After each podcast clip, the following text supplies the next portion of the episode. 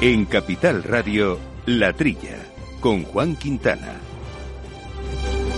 Muy buenos días, gente del campo, y buenos días, amigos del campo y de sus gentes. Bienvenidos a la horita tradicional de agricultura, de ganadería y de cuestiones eh, del campo que nos gustan, eh, temas medioambientales, por supuesto, como los que vamos a tratar hoy, que hacemos aquí con Jorge Zumeta, hermano de los controles técnicos, y aquí los micrófonos, compañeros eh, semanales, como siempre, Jaume Segales. Jaume, muy buenos días. Hola, buenos días a todos. Y Jesús Moreno, que le tenemos ya con nosotros por teléfono. Jesús, ¿cómo estamos? Hola, Juan, muy bien. Buenas, buenos días. Pues nada, bien, aquí, vaya, vaya, vaya semanita que, que, hemos tenido, ¿eh? De... Sí, sí, ha sido, ha sido, ha sido fresco, intensa, ha sido intensa. Fresco, lluvia, lo que toca, nieve. Ajá, ajá. Y en, y, y en, los temas de actualidad también, que vamos a ver varios de ellos uh, en este programa. Eh, vamos a, decíamos, temas medioambientales, y es que la, la, Unión Europea ha acordado reducir las emisiones derivadas de la cría intensiva de pollos y de cerdos, también de otras actividades como la minería. Estamos en una fase muy previa, es casi una, una propuesta, una idea que haya puesto sobre la mesa, que ya se está empezando a negociar, pero cómo impacta eso en un sector, como por ejemplo de, la, de las aves de puesta, nos lo va a contar Enrique Díaz Lluvero, que es el director de Improbo. Y vamos a irnos también a otro sector cárnico, en este caso, porque vamos a conocer un poquito más en profundidad un estudio, una encuesta que ha hecho Sigma 2 para ProVacuno sobre que la interprofesional del sector vacuna carne, como saben ustedes, eh, para conocer, bueno, su, su, percepción sobre la carne de vacuno, si les gusta, si no les gusta, la imagen que tienen, eh, cómo se prepara, cómo les gusta mejor preparada de una manera u otra, es decir, temas eh, cuanto menos entretenidos y sabrosos. Y con nuestro amigo y compañero Pablo Maderuelo vamos a profundizar un poquito más en una cuestión que hemos comentado aquí también hace unos programas, que es el programa eh, Cultiva, este programa donde jóvenes agricultores hacen estancias para aprender desde la práctica eh, el oficio, el oficio de agricultor y va a charlar con Marta Hernández del Ministerio de Agricultura sobre esta cuestión. Bueno, estas y otros asuntos de la actualidad que vamos a entrar ahora en detalle y analizar en los próximos minutos, todo sin, por supuesto, la opción de mandarnos un mensajito, opinión, comentario, lo que quieran ustedes, a nuestro correo electrónico, que es la trilla, arroba capitalradio.es. Al mal tiempo, mala helada. El cambio climático lo ha cambiado todo y los riesgos son más y más imprevistos, como las lluvias, las heladas o el pedrisco. Por eso necesitas un buen seguro agrario que garantice tu tranquilidad. Y ahora es el momento de contratar tu seguro de uva de vino. Agroseguro. Trabaja sobre seguro. La Trilla, con Juan Quintana, Capital Radio.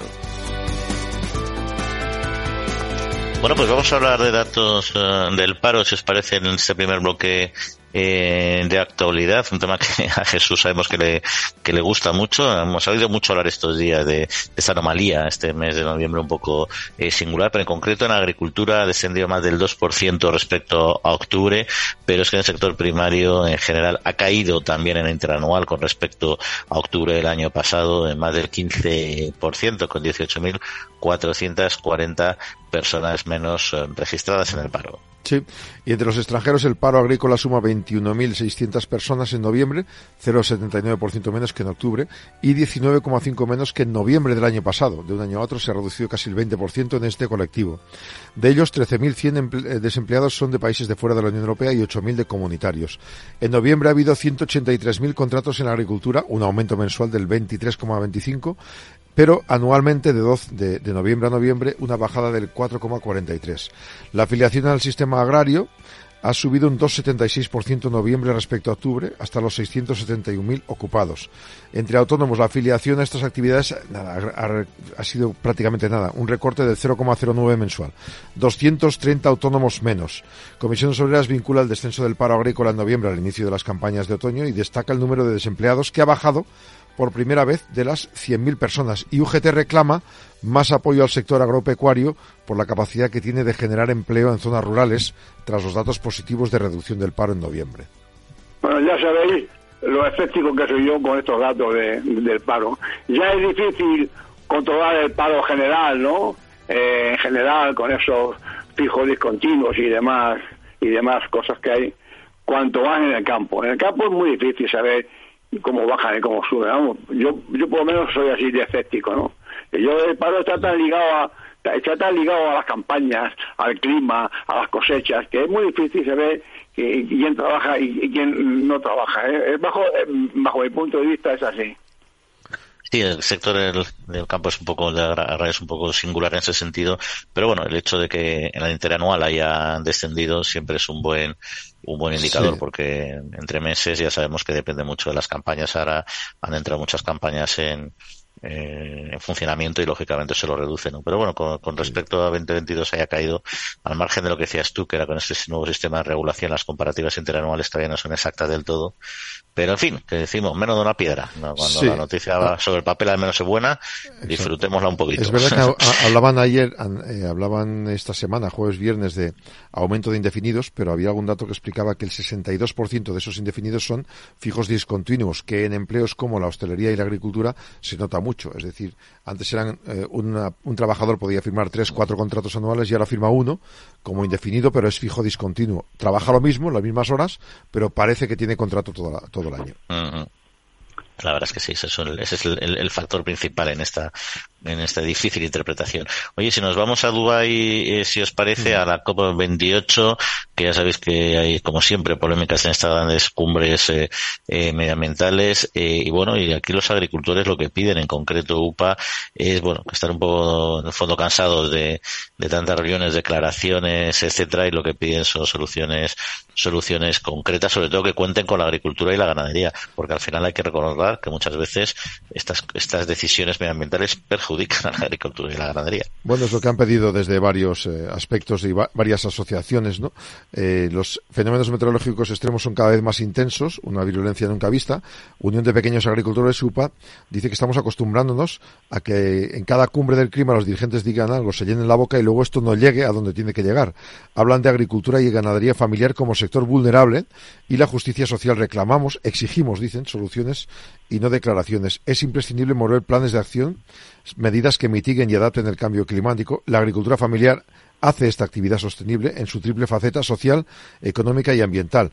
La labor de agricultores y ganaderos debe ir acompañada de incentivos para estas prácticas de gestión medioambiental y las medidas aprobadas por los gobiernos, tanto nacionales como europeos, para luchar contra el cambio climático no instauran prácticas incentivadoras y no penalizantes, sino al revés. Los agricultores y ganaderos están realizando un enorme esfuerzo, dicen, desde los pequeños agricultores. El 40% de fondos de la PAC se vinculan a objetivos climáticos, pero para que sea una oportunidad y no un problema, los agricultores y ganaderos deben recibir compensaciones justas y con criterios sociales. El campo, sentencian, debe ser escuchado.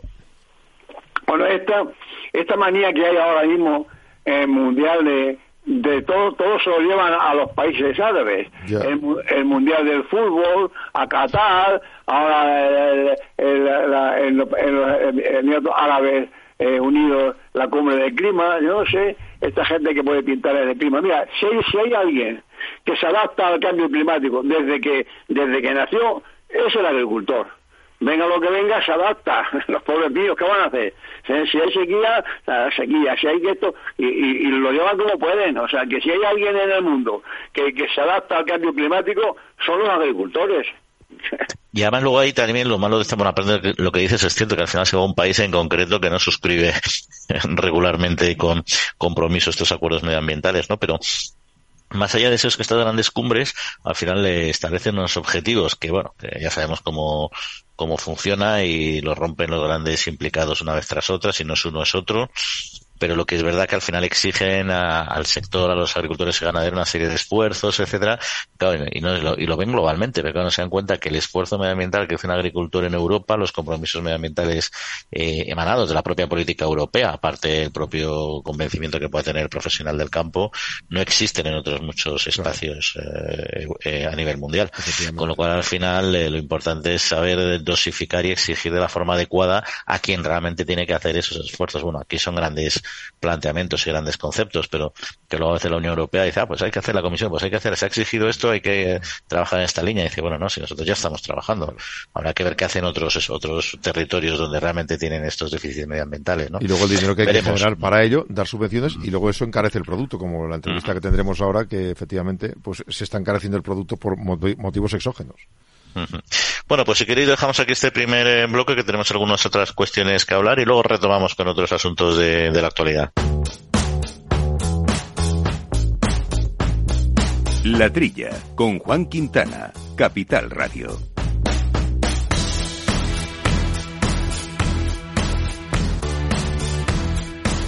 Bueno, pues arrancamos eh, eh, con la cuestión que ya habíamos eh, anticipado, y es que el Parlamento Europeo y el Consejo de la Unión Europea alcanzaron un acuerdo provisional para fijar nuevas normas que reduzcan las emisiones contaminantes de la industria de la Unión Europea, incluidas las que generan la ganadería intensiva, en particular, y entre otras, las aves, el porcino, otros sectores también como la minería.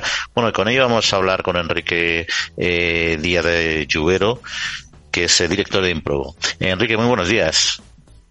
Muy buenos días. Bueno, ¿cuáles eh, eh, son los elementos, elementos fundamentales eh, contaminantes en una explotación ah, de ave de puesta, por entender un poquito primero el contexto de esta, de esta norma? Sí, sí, bueno, la, avicultura de puesta tiene, bueno, como son aves monogástricas, no tiene emisiones de metano y básicamente el problema mm, en nuestro caso se ciñe al amoníaco y a los mm, óxidos de nitrógeno, básicamente, a todos los derivados de, de, la proteína, los residuos de la proteína. ¿no? Eso es la parte más importante del impacto que tenemos, aunque somos el sector de proteína animal con menos impacto medioambiental. La otra parte de, bueno, es el, consumo de alimentos que bueno pues una gran parte de, del efecto contaminante de nuestra producción viene de esa producción de, alimentos ¿no? serían esos dos factores ¿Y, el sector cómo, cómo gestiona y qué avances ha ido realizando a lo largo de los años para la reducción de este, de este impacto que mencionabas? Bueno, el, sector em, ha, hecho muchas eh, innovaciones, ha innovado en todas estas cosas y básicamente, bueno, se ha reducido de manera mm, drástica las emisiones de, de, nitrógeno, de nitrógeno y de amoníaco eh, por dos por varias vías, ¿no? La primera es eh, con, haciendo una alimentación más precisa, con más eh, utilizando aminoácidos eh, de manera más precisa a la hora de, formular, entonces se consigue mm, producir las mismas cantidades de huevos con menos proteína. Al ingerir el animal menos proteína, pues tiene menos desperdicio, menos residuo de amoníaco.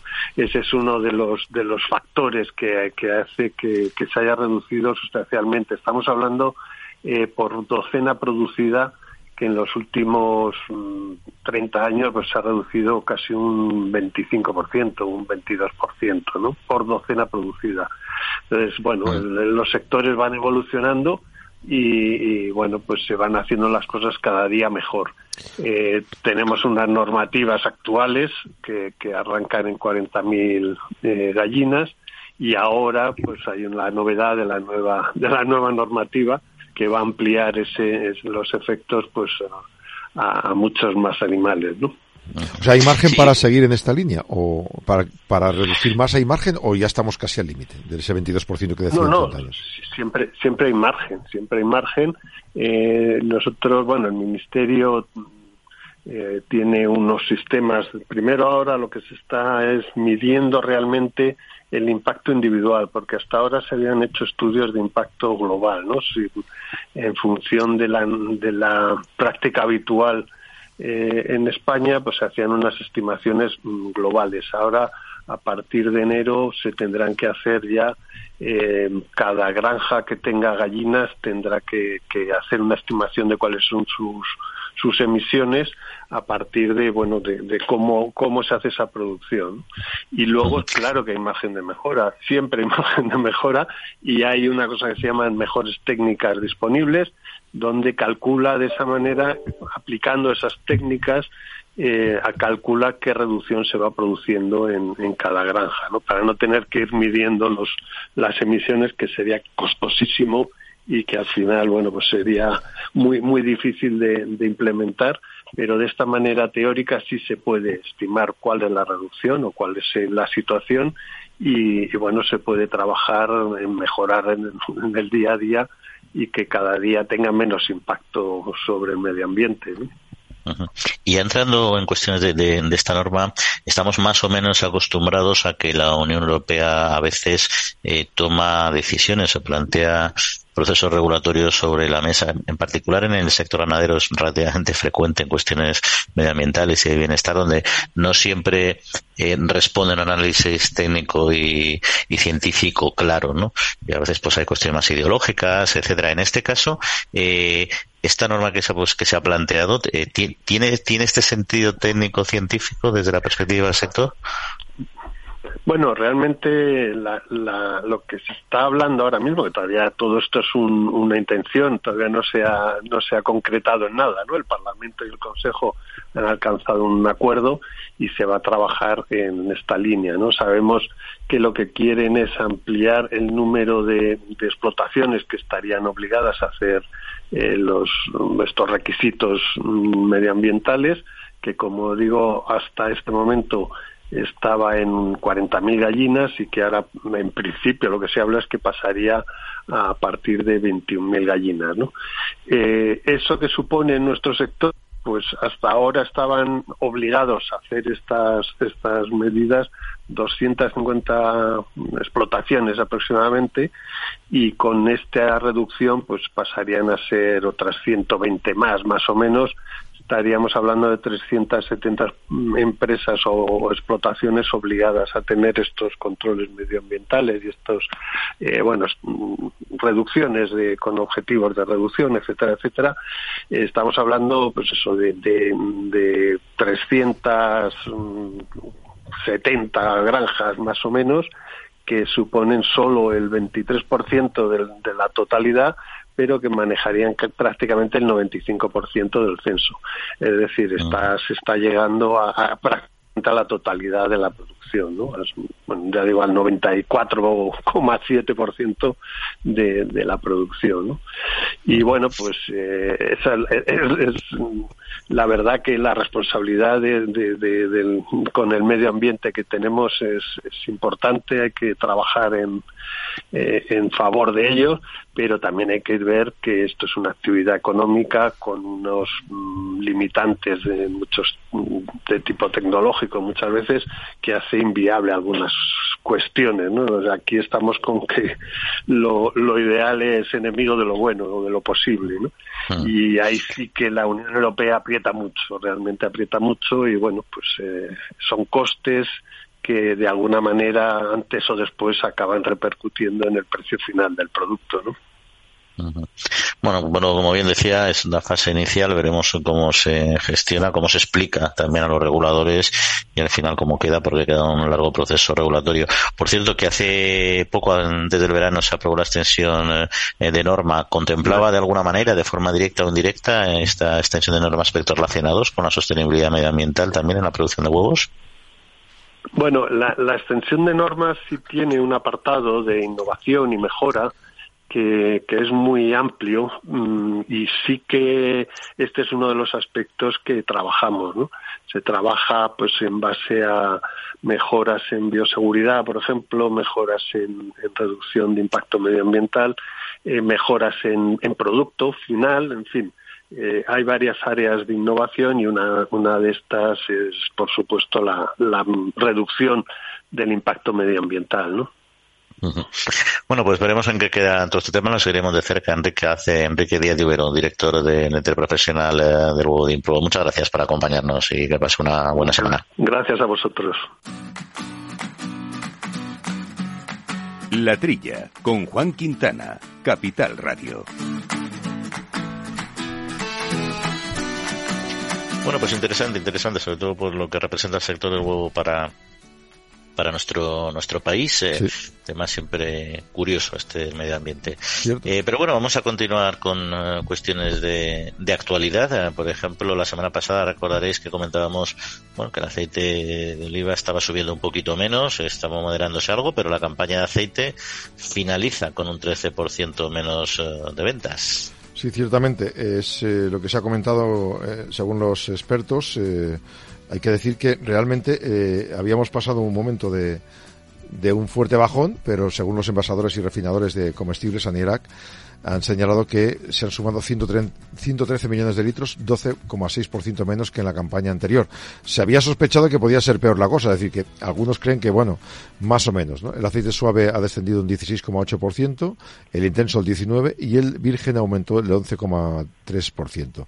Las salidas al mercado del aceite de lujo ascendieron 19 millones de litros, un 5,1% más, 5,31.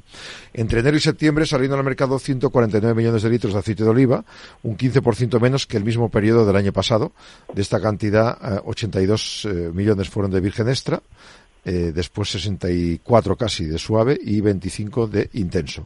Hay que explicar, pues insistir en esto, ¿no? que hasta septiembre se vendieron 272 millones de aceites vegetales, es un aumento del 9% respecto al mismo periodo del año pasado y la cifra total sumó 481 millones, 2,7% menos. Es decir, que en términos generales estábamos menos mal de lo que se, iba, de lo que se estaba esperando.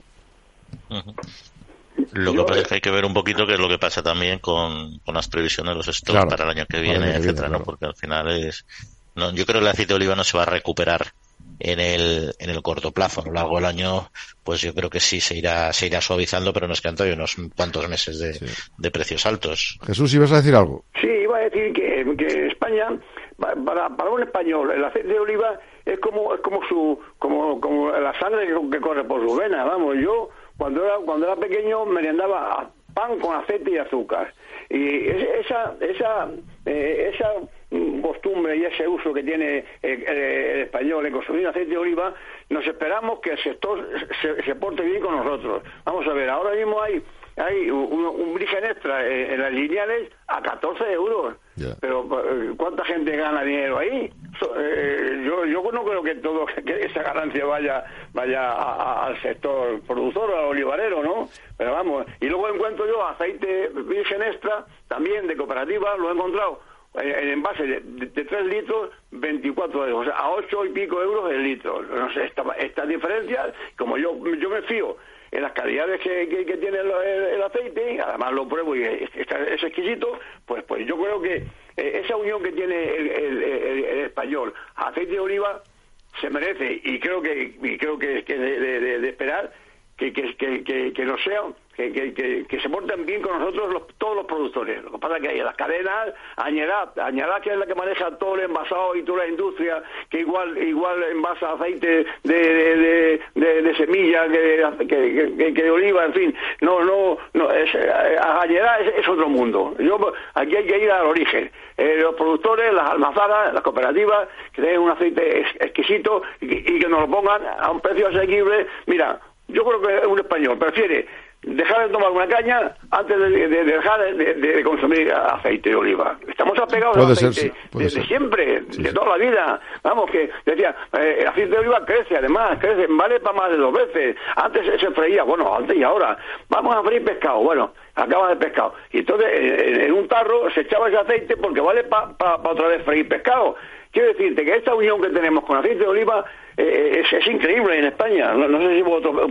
Sí, no, 100%. Lo que pasa es que es verdad que como la, las producciones han sido bajas, es decir, y, pues, entonces, eh, o sea, ante la caída de producción, evidentemente se disparan los, los precios, luego también ante las expectativas, que al final los mercados de futuro de alguna manera, o sea, la previsión futura de mercado también influye cuando ves que, que las siguientes campañas no van a ser muy altas, pues al fin también empiezas a, a influir los precios, ¿no? Pero bueno, ahí está un poco el tema. También el mercado del aceite de oliva, no solo virgen extra, que es el que más nos gusta a todos, oye, pues si se disparan o por los precios porque baja la producción, pues se deriva tal parte también el aceite de oliva virgen que aquí efectivamente, como decía Jaume, pues había aumentado las salidas de virgen normalmente. Porque es verdad que aquí hemos tirado el virgen extra y tiramos para todo. Al final lo usamos para freír, para no freír, para tal.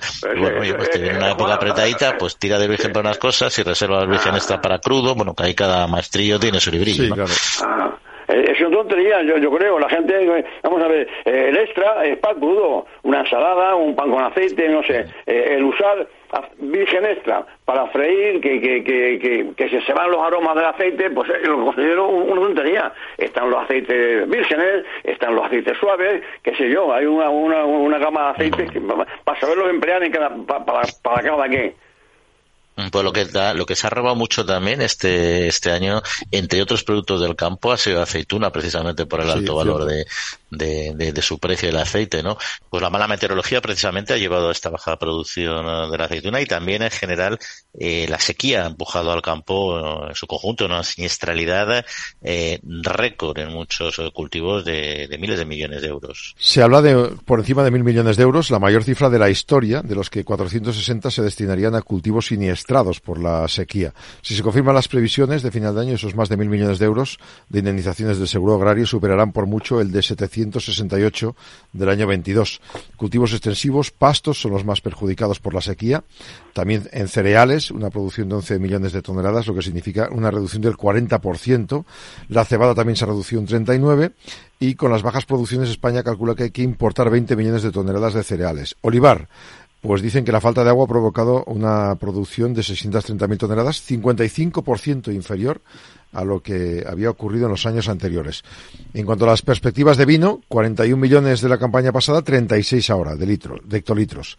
Eh, hay un stock de, remanente que eso puede mantener la estabilidad en precios. En fruta, la fruta dulce, productos de menor calibre, algunos cultivos eh, hortícolas por falta de agua también han producido menos cantidad y en la ganadería también eh, se han visto afectados por, claro, la sequía hace que tengas menos pastos y menos alimentos. Ha destacado el mes de agosto, se abonó más del 90% de los 460 millones de euros que se iban a destinar a cultivos siniestrados por la sequía. O sea, vamos a récord y récord no muy positivo, mil millones.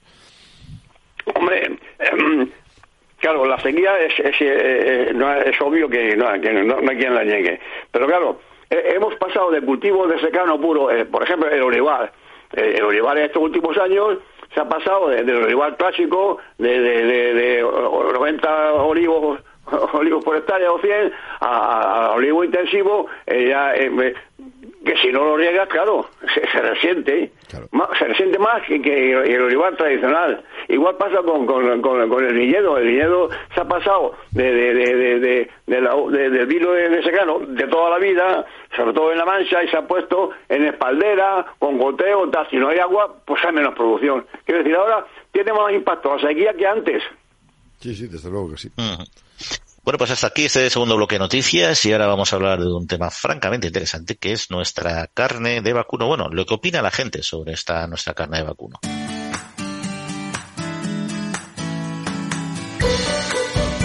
La Trilla con Juan Quintana, Capital Radio.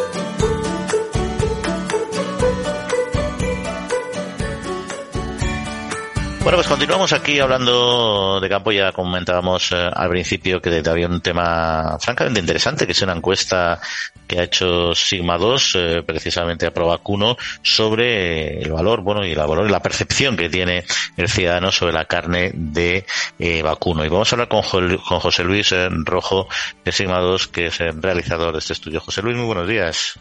Hola, buenos días, ¿cómo estáis? Encantado. Bueno, pues eh, salió uno de los datos era que prácticamente el 90% de los españoles tiene una buena imagen del vacuno y aparte de otros interesantes datos que ahora vamos a ir comentando, ¿no? ¿Este dato ha sorprendido o se, se encontraba con este nivel de, de aceptación? Bueno, realmente la imagen de, la cara de vacuno es realmente positiva. Quiero decir que si miráramos eh, estudios de otros años eh, que, nuestros hemos realizado, o, incluso aunque no fueran eh, de otras entidades, pues siempre habían teniendo una buena valoración. Por lo tanto, no nos sorprende que, como comentabas en este caso, nos encontremos con que el 90% de la población española valore bien o muy bien la carne de vacuno, una valoración que por otra parte va, digamos, respaldada con otros datos de valoración como respecto de cuestiones eh, particulares, ¿no? Como una también muy alta valoración de la carne como por su sabor, por ser rica y sabrosa, por su valor nutricional o por la aportación de proteínas de calidad, ¿no? Sí, porque hay un debate, usted como representantes firmados no es, no es su función, tienen su función es exclusivamente, pues obviamente, conseguir esos datos y, analizarlos y mostrar las conclusiones, ¿no? Hay un 10% que no tiene buena imagen, es una cuestión que a mí todavía me, sorprende, pero también eh, lo importante es saber un poco la evolución que mencionaba, ¿no? Esta percepción de, del vacuno a lo largo de los años, eh, eh, ¿va mejorando o va, o va empeorando? Bueno, eh, la verdad es que cuando en cualquier en cualquier eh, situación, cualquier mm, eh, evaluación que una se puede hacer de una marca, de un producto, cuando algo llega a unos niveles tan altos como el que hemos visto ahora, pues realmente es difícil mejorar. Pero es cierto que si nosotros comparamos con, con una encuesta que nosotros mismos realizamos también para Provacuno en años anteriores, hace en 2020, en, este caso, el último dato que teníamos, ya la valoración en ese momento era, era Era de un 86,4% que valoraba también en términos positivos. Y sin embargo en este periodo de tiempo, mm, dada esa dificultad para mejorar ya esos niveles, sin embargo ha mejorado ligeramente, es verdad, pero eh, se ha situado en 89,9% de valoraciones positivas. Tres, tres puntos porcentuales, eh, que, bueno, no parece mucho, eh, pero eh, por lo menos sí lo que apunta es a, a, una estabilidad de la imagen y no, desde luego, a un empeoramiento que puede estar, pudiera estar siendo objeto del mismo, ¿no? Bueno, sí, para mí sí parece una cuestión ya, per opinión ya no. Sí, sí es, sí es bastante, porque una pequeña mejora, en fin, con un sector que eso no es parte de la, de la cuestión que vamos a analizar, pero que está lógicamente atacado en algunos frentes, pues yo creo que tiene mucho mérito sostenerse, aumentar ligeramente esta, esta estos niveles. ¿no? Sí, sí, sí, sí, tenemos en cuenta, por lo que tú comentas, pues el, que precisamente esté incluso consiguiendo mejorar, aunque sea tres puntos, pues son tres puntos que son, son muchos, ¿no? Y, en cuanto al formato, habéis eh, también preguntado sobre qué es lo, cómo, lo, qué, cómo le gusta o qué es lo que más le gusta al consumidor o de qué manera le gusta más consumir consumir la carne. ¿Y cuáles son las preferencias de los de los españoles y españolas?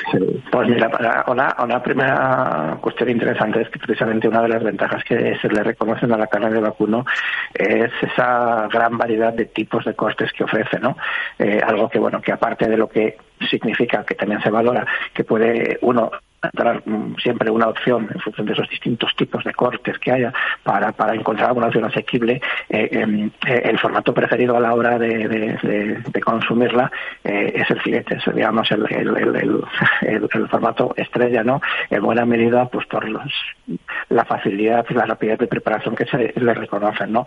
muy ligado el tema de la rapidez de preparación y la facilidad pues, a, condicionantes de nuestra de nuestro ritmo de vida a que nos llevan en la mayor parte de los casos a, no mm, tener mucho tiempo para dedicarle, ¿no?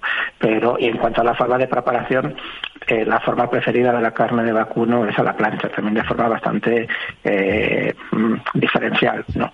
Seguida de, de, los guisos, de los guisos de carne, que pues que en nuestra gastronomía pues hay muchos ejemplos ricos de la gastronomía tradicional española, y en tercer lugar eh, se situaría en la preparación a la barbacoa.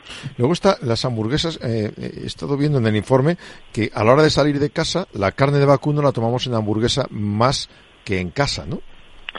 Eh, sí, lo que se preguntaba en el estudio era pues como por dos situaciones diferentes. Por un lado, eh, a la hora de pedir comida a domicilio, cuál es tu opción preferida eh, y como elemento alternativo es cuando quedas eh, a la hora de quedar con amigos para, para comer algo, para picar algo, para cenar o lo que sea, cuál es tu opción preferida. Entonces era curioso que mientras que eh, a la hora de pedir a domicilio la pizza se situaba en primer lugar, aunque eh, a nivel que se echaba en la población más joven esa, esa diferencia prácticamente se, se, se, anulaba, sin embargo a la hora de, salir fuera eh, la preferencia es el ir a comer hamburguesa por encima de, de la pizza o de en tercer lugar se situaban pues un poco los restaurantes asiáticos en general, no dentro de toda la variedad que puedan ofrecer estos.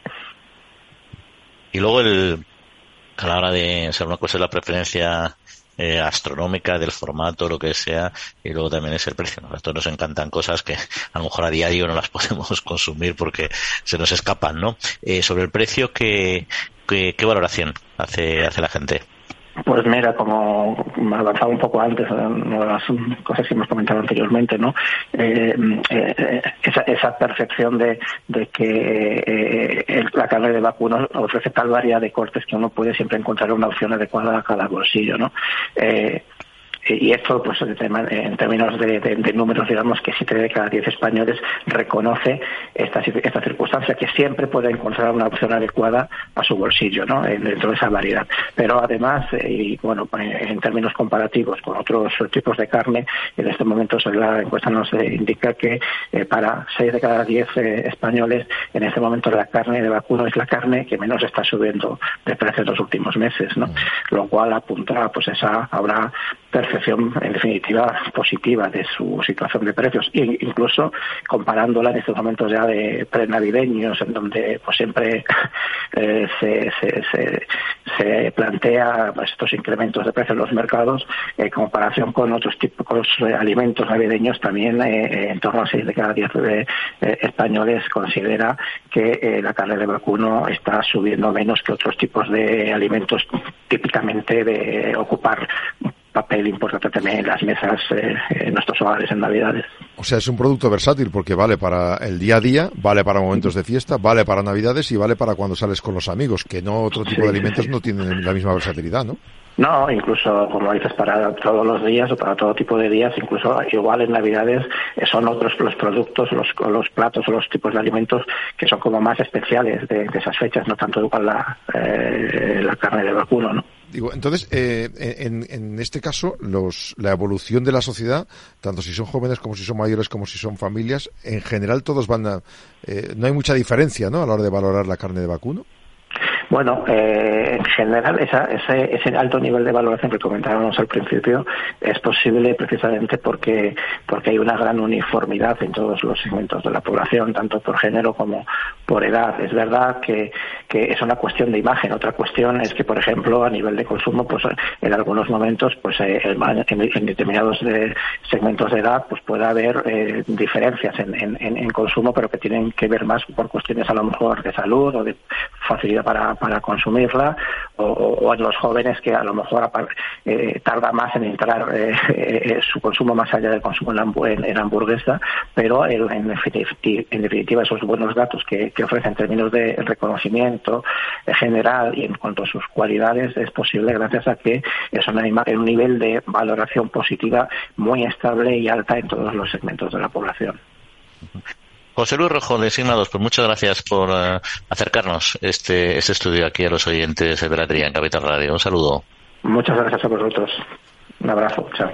Bueno, pues vamos a continuar comentando algunos uh, temitas eh, de actualidad porque me quedaba el asunto del lobo. El censo del lobo es fundamental para poder establecer los planes adecuados y sobre todo para ver la relevancia o no relevancia que tiene o el impacto que tiene o no en, el sector ganadero y, y, el medio ambiente e incluso en, la convivencia con las personas. Es un poco el debate que siempre hay sobre este asunto. ¿no? Y en este sentido el gobierno va a elaborar un nuevo censo para determinar eh, realmente el estado de la especie. Sí, lo ha avanzado a preguntas de los medios el secretario de Estado de Medio Ambiente, Hugo Morán, explica que cuando esté definida la situación de la especie, que ahora está en el listado de silvestres en régimen de protección especial, cualquiera podrá solicitar su reclasificación aportando informes científicos.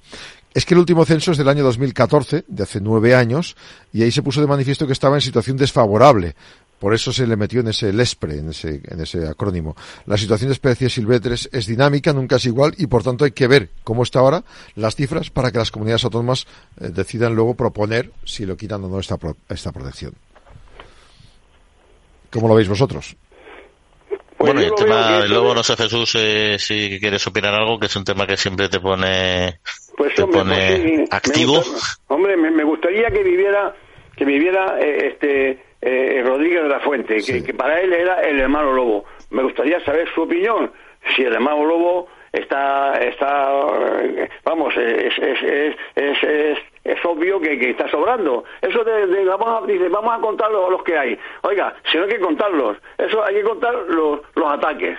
¿Hay oímos ataques ahora que hace 20 años? No, pues entonces es que sobran lobos.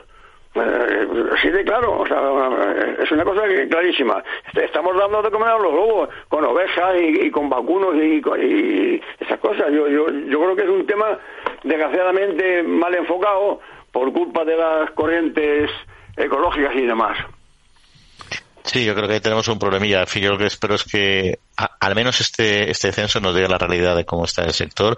Está claro que además no es un problema que puedas gestionar de forma unilateral una comunidad autónoma u otra, porque los, los lobos eh, se mueven. Entonces, si una comunidad autónoma decide ser súper eh, protectora eh, en defensa del lobo y potencia mucho su, la recuperación de población, etcétera, es una amenaza. Y si la comunidad autónoma colindante tiene una, una perspectiva más, más racional en el sentido de que hay que defender a, al sector, la seguridad también de las personas que van por el campo, etcétera, y vamos a ser mucho más restrictivos en lo que su, su repoblación, al final de poco sirve, porque los lobos no entienden de fronteras administrativas, se van a mover de un sitio a otro. Entonces tiene que haber, está muy bien que uno decida clasificar o no clasificar, o si es autonomía, pero al final tiene una estrategia global y como ha dicho Jesús, o sea, el lobo, nos guste o nos guste, actualmente es un problema. Un problema importante para los ganaderos y un problema importante para el riesgo de las personas que disfrutan de nuestros espacios rurales y de nuestro campo. O sea que veremos eh, cómo, cómo continúa este tema, ¿no? Así es, ni más ni menos. Tenemos más cosas hoy, si quieres, ¿eh? Pues venga, cerramos con este, este bloque con un tema de, la PAC, del balance de la PAC que ha hecho el Ministerio de Agricultura y al menos de positivo el plan en su primer año, que todavía es poco. Bueno, sí, eh, eh, quien no se consuela es porque no quiere. Dicen que sí, efectivamente, que está teniendo resultados positivos en el primer año de planificación, según estaba más o menos planificado. El encuentro con eh, los expertos ha servido para evaluar los planes estratégicos como una herramienta clave para generar información valiosa para las instituciones públicas. El Plan Español de la PAC está dotado con 47.000 millones de euros hasta el año 2027. Es verdad que no se recogen las críticas de muchas asociaciones agrarias, pero parece que el Gobierno está satisfecho con cómo se está aplicando la distribución del dinero de la PAC. Bueno, esto, esto de la política agraria común nació como una necesidad de que el campo hay que ayudarle, porque si no, no comemos. O sea, esos 47 mil millones, o sea, lo que hace falta es repartirlos con cabeza y, con criterio. Eso, es lo, que hace falta, repartirlo bien y con cabeza. Pero vamos, el ciudadano europeo, yo creo que ya yo ya no oigo ninguna queja. hace años decían los alemanes que por qué no se ayuda al automóvil y demás. No, esas quejas ya ahora yo, yo no las oigo. O sea que el ciudadano europeo eh, eh, eh, le consta que a la agricultura hay que ayudarla y está ya el dinero repartido. Bueno, pues ahora que, llegue bien a, los que tienen que, recibir la ayuda y, punto y coma. Es, es así de fácil. Sí, yo creo que la PAC está ya bien implantada. Es funciona, eso está claro que funciona y lo bueno que tiene ahora mismo es que esta PAC actual todavía no recoge eh, al menos al 100% los objetivos tremendamente estrictos que hay de cara al futuro. Es decir, yo creo que esa PAC va a ser una PAC transitoria que va a ser aceptable, aceptada razonablemente bien por el sector y lo único que el problema que tiene es, como siempre, la simplificación que siempre se ha buscado en la PAC, desde luego tampoco se ha conseguido en esta y difícilmente se va a conseguir en un futuro porque es una política desde un punto de vista de gestión administrativa muy compleja. Pero bueno, complejo es también el desarrollo de nuestros pueblos, la recuperación de población en nuestra España eh, medio llena y en de la complejidad, muy bonito el trabajo que hace siempre nuestro compañero Pablo eh, Maderuelo acercándonos la realidad de estos eh, territorios. Y en concreto va a hablar de un asunto que comentamos aquí, si recordáis, hace unos programas, que fue el proyecto Cultiva, porque al final para la recuperación de población es esencial también que se incorporen jóvenes agricultores a nuestro campo y para que se incorporen, entre otras muchas cuestiones, es necesaria la formación y que conozcan desde un punto de vista práctico cómo, cómo se trabaja y cuáles son los avances que hay en su sector. Y de eso es de lo que nos va a hablar posiblemente o seguro Pablo con su invitada de hoy. Pablo, muy buenos días. Hola, ¿qué tal? Muy buenos días, una semana más. Hoy vengo a hablaros de un proyecto eh, que está impulsado por el Ministerio de Agricultura, Pesca y Alimentación, un programa público que busca eh, fomentar, entre otras cuestiones, el relevo generacional y la formación en el sector eh, primario. Se trata del programa Cultiva, un programa de estancias formativas de jóvenes agricultores en explotaciones modelo. Se basa en estancias formativas desarrolladas en el territorio nacional por periodos de entre 5 y 14 días y que ofrece a los jóvenes una serie de horas de formación durante todos esos días pues sobre distintas temáticas como la planificación, la gestión económica de las propias explotaciones o el uso de las tecnologías digitales. Algo que es muy importante para dar respuesta a uno de los grandes hándicaps que tiene ahora mismo el medio rural en conexión con el sector primario que es el relevo generacional. Eh, hemos hablado tanto con Elena, que ha sido una de las participantes antes en el programa, como con Marta Hernández eh, del Ministerio de Agricultura para que nos dé las claves de este programa y podamos conocer más en qué consiste. Elena Yáñez, ¿qué tal? ¿Cómo estás? Buenas, muy bien. Elena, ¿tú dónde has estado? ¿Cómo has participado en el programa Cultiva? Pues yo llevo, bueno, este va a ser el tercer año que participo en el programa Cultiva y he tenido la suerte de estar en cuatro explotaciones en Madrid, Zaragoza, Valladolid y Soria. He estado en explotaciones muy grandes como las de Zaragoza, en una cooperativa de segundo grado, y explotaciones muy chiquititas como la bodega de Andrés Morate en Madrid. Y siempre me he llevado aprendizajes a nivel de mm, forma de cultivar. Por ejemplo, Andrés tiene cultivo ecológico desde hace muchísimos años y es un señor muy culto y con muchas ganas de enseñar lo que él sabe. En Valladolid, por ejemplo, eh, tenían un cultivo mucho más modernizado, con maquinaria de lo, de lo último que hay en el mercado, y me enseñaron un montón de, de nuevos artilugios, por así decirlo. Y en Zaragoza me enseñaron los diversos cultivos que tenían, ya que ellos se dedicaban al viñedo, pero también a muchos cultivos. Es decir, cada experiencia ha tenido su momento, su aprendizaje, su mentor. Eh, has podido, pues, aprender cosas muy diversas. Eh, ¿Qué destacarías de, del programa? ¿Qué te ha aportado, eh, aparte del propio conocimiento en sí, que nos cuentas?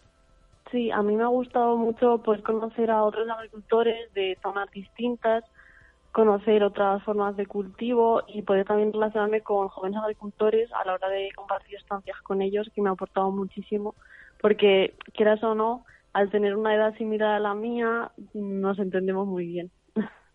Eh, efectivamente, al final estáis todos pasando por una situación relativamente parecida y seguro que os empezáis a contar vuestros problemas del día a día y os entendéis muy bien, ¿verdad? Exacto, que muchas veces es difícil a lo mejor conectar con gente que te dobla la edad o que tiene otra mentalidad diferente. Elena, em, ¿cómo ves eh, después de participar en el programa y de compartir todas estas experiencias, tanto con tus compañeros eh, de generación como con las personas de las que has aprendido, el relevo generacional que es necesario y que cada vez eh, pues se produce más en el sector primario? A ver, yo para mí ha sido un rayito de esperanza este programa, la verdad, porque muchas veces en nuestro entorno no vemos estas personas innovadoras, mm, esas ganas de, de, continuar, de hacer las cosas por pasión, no simplemente porque es lo que llevan haciendo toda la vida. Y la verdad es que a mí mm, me ha animado mucho a, continuar y ver que también hay otros jóvenes, aunque seamos pocos, estamos ahí y a crear un poco una red entre nosotros. Eh, efectivamente, ¿no? Al final parece que, que no está, lo que, lo que pasa es que a veces no lo vemos, ¿no?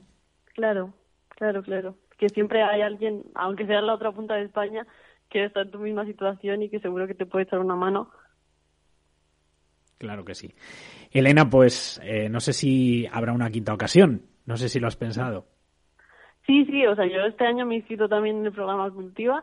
Ya, lo que pasa es que ya lo hago desde otra perspectiva. Mucha gente que conozco, que he conocido dentro del programa, que he conocido como flotaciones modelo de, con estas entrevistas y demás y voy a ver amigos casi. Pero sí, sí, este año me he vuelto a apuntar. Pues Elena, enhorabuena y a seguir compartiendo el conocimiento, tanto con quienes te han enseñado, que seguro que han aprendido también mucho de ti, como a tus propios compañeros. Un saludo. Un saludo, gracias. Marta Hernández es jefa de área de jóvenes de la Subdirección General de Dinamización del Medio Rural del Ministerio de Agricultura, Pesca y Alimentación. Marta, ¿qué tal? ¿Cómo estás? Muy bien. Me gustaría empezar preguntándote datos generales que nos ayuden a entender cuál es el alcance de este programa, del programa Cultiva. El, programa Cultiva es una iniciativa financiada exclusivamente por el Ministerio de Agricultura pesca y alimentación eh, que está desarrollada eh, en colaboración con, diferentes actores que surge por y para los jóvenes.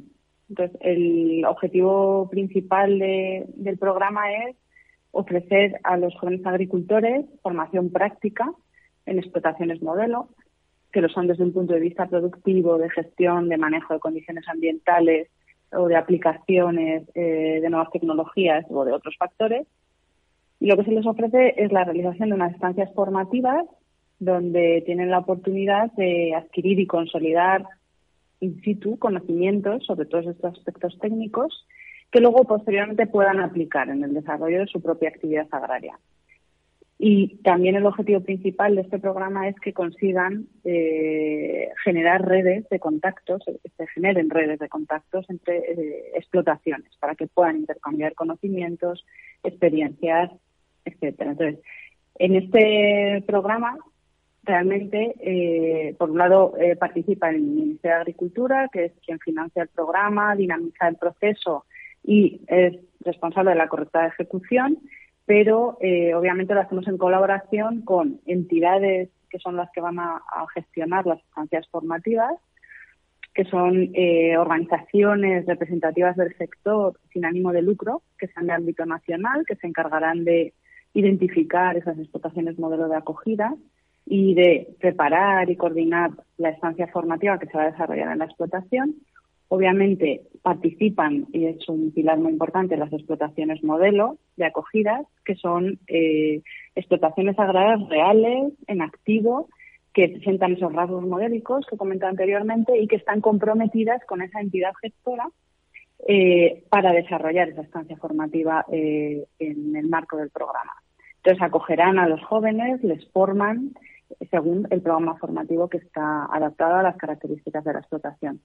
Y luego el pilar eh, y el actor clave, como he comentado anteriormente, del programa son los jóvenes agricultores y ganaderos, que es a los que se va a destinar en el fondo la iniciativa. Actualmente eh, va dirigida a jóvenes agricultores y ganaderos, es decir, aquellos que tengan menos de 41 años y que ya estén instalados en el sector. Pero si se han instalado en los últimos cinco años con menos de 41 años, aunque en la actualidad tengan, superen esa edad, también podrían participar. Y estos jóvenes agricultores tendrían que ser titulares de, pequeñas y medianas explotaciones. Marta, después de las primeras experiencias que se han producido y aunque están previstas más próximamente, me gustaría preguntarte qué balance hacéis pues del trabajo que se ha hecho hasta ahora eh, con estos jóvenes menores de 41 años eh, que están ya en el ámbito eh, del sector primario y que han podido desarrollar estas estancias. Entendemos que mm, el programa Cultiva es un programa joven, surgió en 2020 y al ser un programa formativo de intercambio pues entre territorios de modalidad presencial, es verdad que la situación sanitaria del COVID en aquel momento pues eh, tuvo un cierto impacto sobre su ejecución. Pero lo que sí que tenemos claro en base a los resultados que hemos ido viendo en las diferentes convocatorias desde entonces es que es un programa que tiene buena acogida entre los jóvenes que participan que valoran muy positivamente eh, pues la formación teórica y práctica que al final adquieren, el hacer esos contactos que comentábamos, no solo con las propias explotaciones modelos, sino con otros jóvenes que participan de las instancias y eh, valoran la gratuidad de las mismas, la buena coordinación logística que hacen las entidades. También es un programa que está muy bien apoyado por el sector. Tiene, tenemos plena implicación de las entidades beneficiarias que organizan las estancias. Entonces, el balance es positivo pero es verdad que es un programa joven y que necesita eh, necesita mejoras como como todas las herramientas que se ponen en marcha actualmente pero sí que vemos que es una herramienta que, que potencia eh, ese relevo generacional y, y la formación eh, que es clave actualmente en el sector. Eh, Marta, eh, me hablabas antes de las edades, más o menos. Eh, ya me has explicado un poco los requisitos que tienen que cumplir esos jóvenes que quieran participar, pero me gustaría que nos des alguna referencia para que alguien que nos esté escuchando sepa dónde se tiene que dirigir en el futuro si quisiera participar en el programa Cultivo en próximas ediciones que se vayan a desarrollar. Eh, el, Ministerio tiene en, su página web un apartado específico para jóvenes rurales y concretamente en ese apartado de la web del Ministerio hay, eh, hay muchísima información sobre el programa Cultiva. Ahí indicamos siempre las, eh, las instrucciones, todas las fases del proceso de instrucción, dónde tienen que eh, presentar la, solicitud para poder participar, qué requisitos deben cumplir, hay instrucciones, hay, hay mucha información. También pueden disponer de un buzón, que es eh, buzón de jóvenes del, del Ministerio, eh, que también eh, puede resolver dudas. Pues Marta Hernández, jefa del área de jóvenes de la Subdirección General de Dinamización de Medio Rural del Ministerio de Agricultura, Pesca y Alimentación. Enhorabuena por el programa, gracias por contárnoslo y mucha suerte en su desarrollo. Muchas gracias, muchas gracias. Pues hemos aprendido una cosa más, un programa muy interesante eh, pues para compartir conocimiento, para que los jóvenes se formen, para que aprendan nuevas cosas, para que adquieran conocimientos no solo teóricos, sino también prácticos en un programa que además pues está impulsado por parte de la administración pública. Compañeros, pues con esto me despido. Espero que os haya resultado interesante y que sirva también para que nuestros oyentes conozcan nuevas posibilidades eh, y sinergias que pueden llevar a cabo con otros eh, agricultores que disfrutéis eh, de la semana. Ya queda muy poquito para la Navidad y nos encontramos en unos días con más historias del medio rural. Adiós.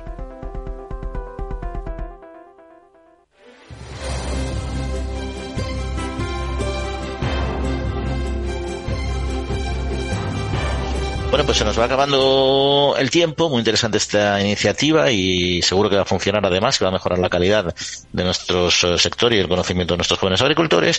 Pero hay otras noticias que también, al menos sobre el papel, son interesantes y es la movilización de agricultura de 745 millones de euros para actuaciones de riesgo sostenible en 11 comunidades autónomas. Efectivamente, sí. La idea de esto es que, bueno, se ha firmado un, un convenio para dar ese, distribuir ese dinero. Las inversiones son clave para impulsar el regadío sostenible.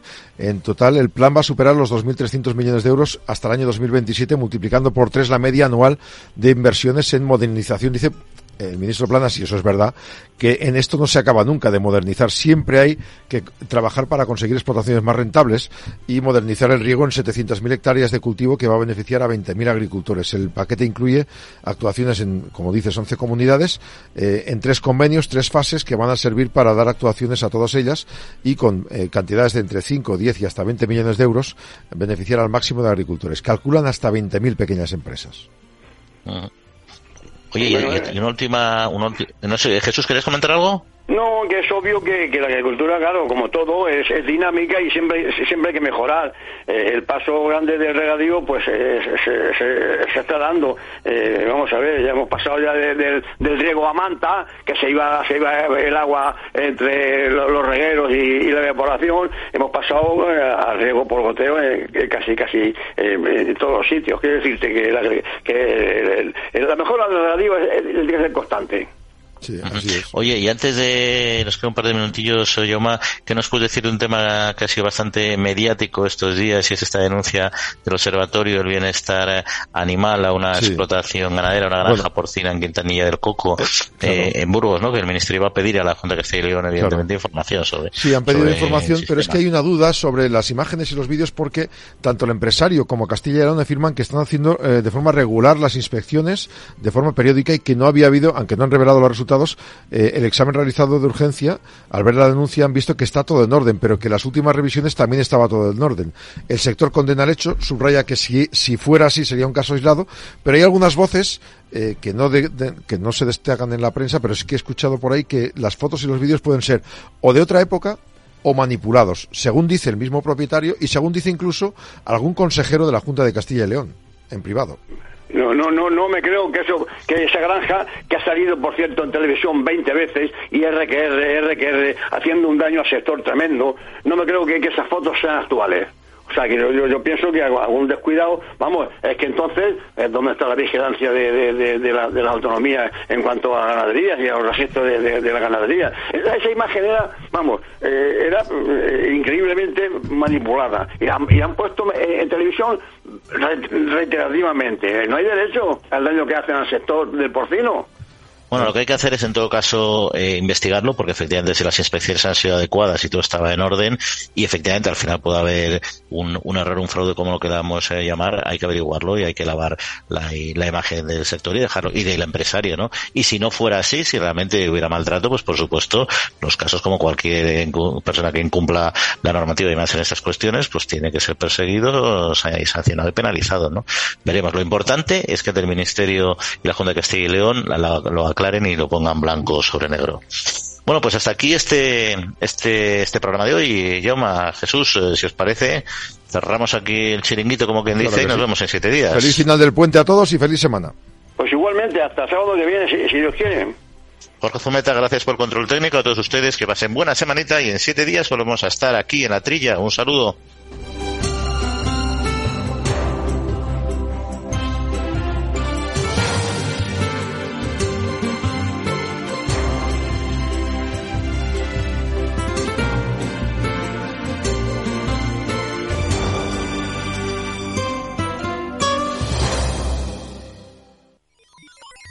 Los robots escuchamos Capital Radio. Es la radio más innovadora. Oímos a Saragot, con Luis Vicente Muñoz. Ahí le has dado. Esto es Capital Radio. Di que nos escuchas.